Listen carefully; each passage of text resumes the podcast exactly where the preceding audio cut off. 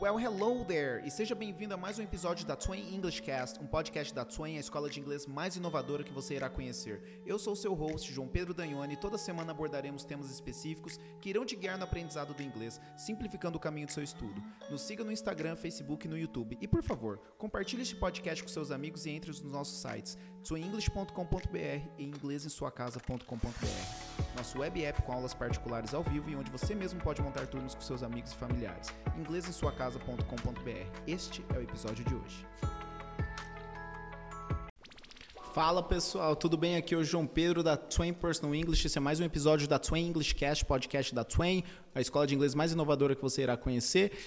E hoje é a sequência da trilogia, né? Hoje é a segunda parte da trilogia do verbo to be. Hoje nós iremos falar do passado do verbo to be, tá ok? De maneira bem simplificada, direto ao ponto. Para quem não viu o último episódio, por favor, veja, porque muito das regrinhas de ouro que serão abordadas aqui foram abordadas no episódio anterior, tá ok? Então vai ser bem mais prático para você mesmo. Então vamos começar.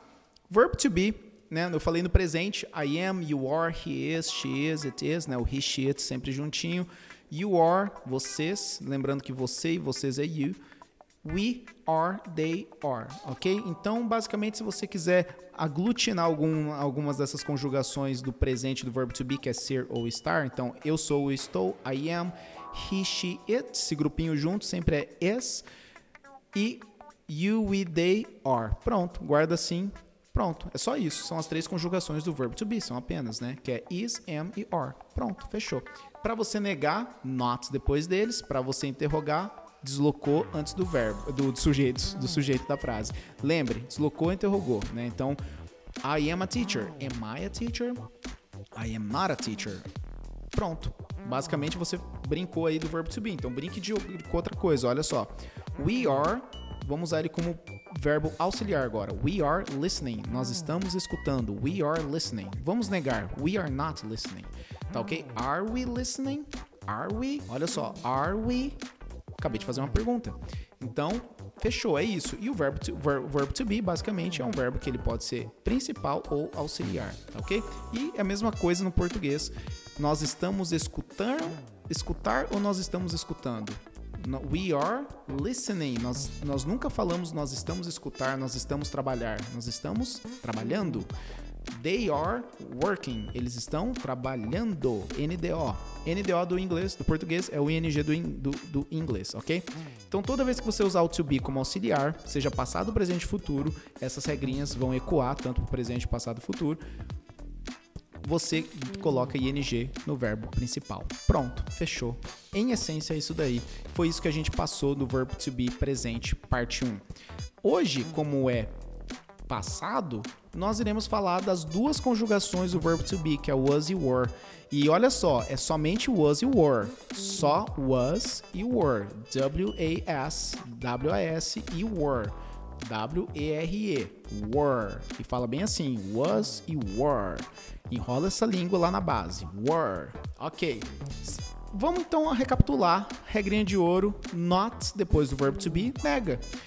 Olha só, I was a soccer player. I was a soccer player. Eu era um jogador de futebol. Was. I was. Was poderia ser traduzido como estava?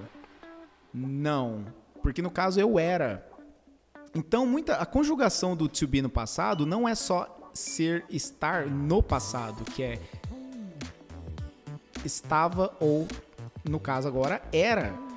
Então, ó, eu era, você era ou você estava. Nós éramos ou nós estávamos. E por aí vai. Então, viu como que mudou um pouquinho a conjugação no português? Lembrando que o segredo do to be é, no, é você saber interpretar ele para o português, que no português ele tem alguns significados a mais, desculpa, conjugações a mais, né? E usos no contexto de forma diferenciada. Então, olha só, I was a teacher, eu era um professor. I was here, eu estava aqui. Olha só, você não pode falar eu era aqui. É, eu estava aqui. I was here, I was here, eu estava aqui. Então, I was here, eu estava aqui. Eu era aqui já não dá, mas eu era uma profissão, tudo bem. Eu era feliz, olha só. I was happy, I was sad. Eu era de estado, fechou. I was happy, I was excited. Eu estava, olha só, agora já mudou um pouco. I was excited. Opa, eu estava animado, empolgado. I was excited. Então é saber caus, é, casar certinho a conjugação no português, ok? Beleza, então você tem duas conjugações no passado to be, was e were. Quando eu uso were, ah, lembra que eu falei para você aglutinar aquele grupinho he, she, it? Então, o was, ele é pro he, she, it e pro I. Então, he was, she was, it was. Então, o exemplo passado foi Ricardo no presente, né? Ricardo is buying a new car. Desse exemplo é Ricardo was buying a new car. Olha só, he was buying, porque ele é he.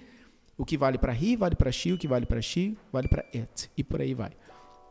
Ok? A diferença é que também entra o I nisso daí, porque são só duas conjugações. No presente do verbo to be é is, am e are. Is, am e are. São as três conjugações para os diferentes pronomes. Was e were são as únicas conjugações para o to be no passado. Então, ó, they were working. Eles estavam trabalhando, porque é plural. Então, eles, they, estavam, were, they were, they were working. E o verbo to be ganhou ing. O verbo, desculpa, o verbo principal ganhou ing. O verbo to be é apenas auxiliar. O verbo to be é apenas auxiliar. O principal ganhou ing. Olha que massa. Então a regrinha que a gente viu passada, que o verbo to be, quando você usa ele como auxiliar, o verbo principal ganha ing, isso se mantém? Se mantém. Se mantém pra caramba. Então, assim, é por isso que é bom você aprender um conceito, uma regrinha de ouro de uma, de uma estrutura verbal, que ela vai reverberar em outras estruturas também, tá? A regrinha não morre. Então, olha só. Uh, vamos falar assim, ó. Você. Você que tá me escutando. You were study or studying? Studying, correto? You were studying. Você estava estudando. Esse dando é o gerúndio, NDO, é um progressivo. Essa, essa é uma estrutura chamada de past progressive. E a que a gente viu anteriormente no primeiro episódio é o present progressive. Viu como que a regrinha manteve? A única coisa que mudou foi a conjugação de passado. Então, you were studying. Você estava estudando. Se eu quero falar no presente, é you are studying. Se eu quero negar, you are not. Se eu quero negar no passado, you were not. Você não estava estudando, ó. You were not. Not depois do verbo to be, no presente, passado e futuro, nega. Tá ok? Se bem que a gente vai ver no futuro que tem uma estrutura de futuro que ela é negada de fato, porque ele vira um auxiliar predominante, tá? Ele vira um auxiliar predominante. Então o will, que é o auxiliar de futuro, will ele de fato é negado porque ele é auxiliar predominante. Mas vocês verão que as regrinhas vão sendo mantidas ao longo. Então, por exemplo, o verbo to be como auxiliar da frase, ele coloca como auxiliar do verbo principal, ele coloca o verbo principal no gerúndio, no ing, ok? Então, beleza. Quais são as duas conjugações então do verbo to be no passado? Was e were. Se eu quero negar was, eu coloco not depois. Se eu quero negar were, were not. Então, I was not, she was not, he was not, it was not. Forma contra, contraída do was com not, wasn't, wasn't. Então é W-A-S-N, aí coloca um apóstrofe T, wasn't, ok? E no pro were, were not, you were not, they were not, we were not.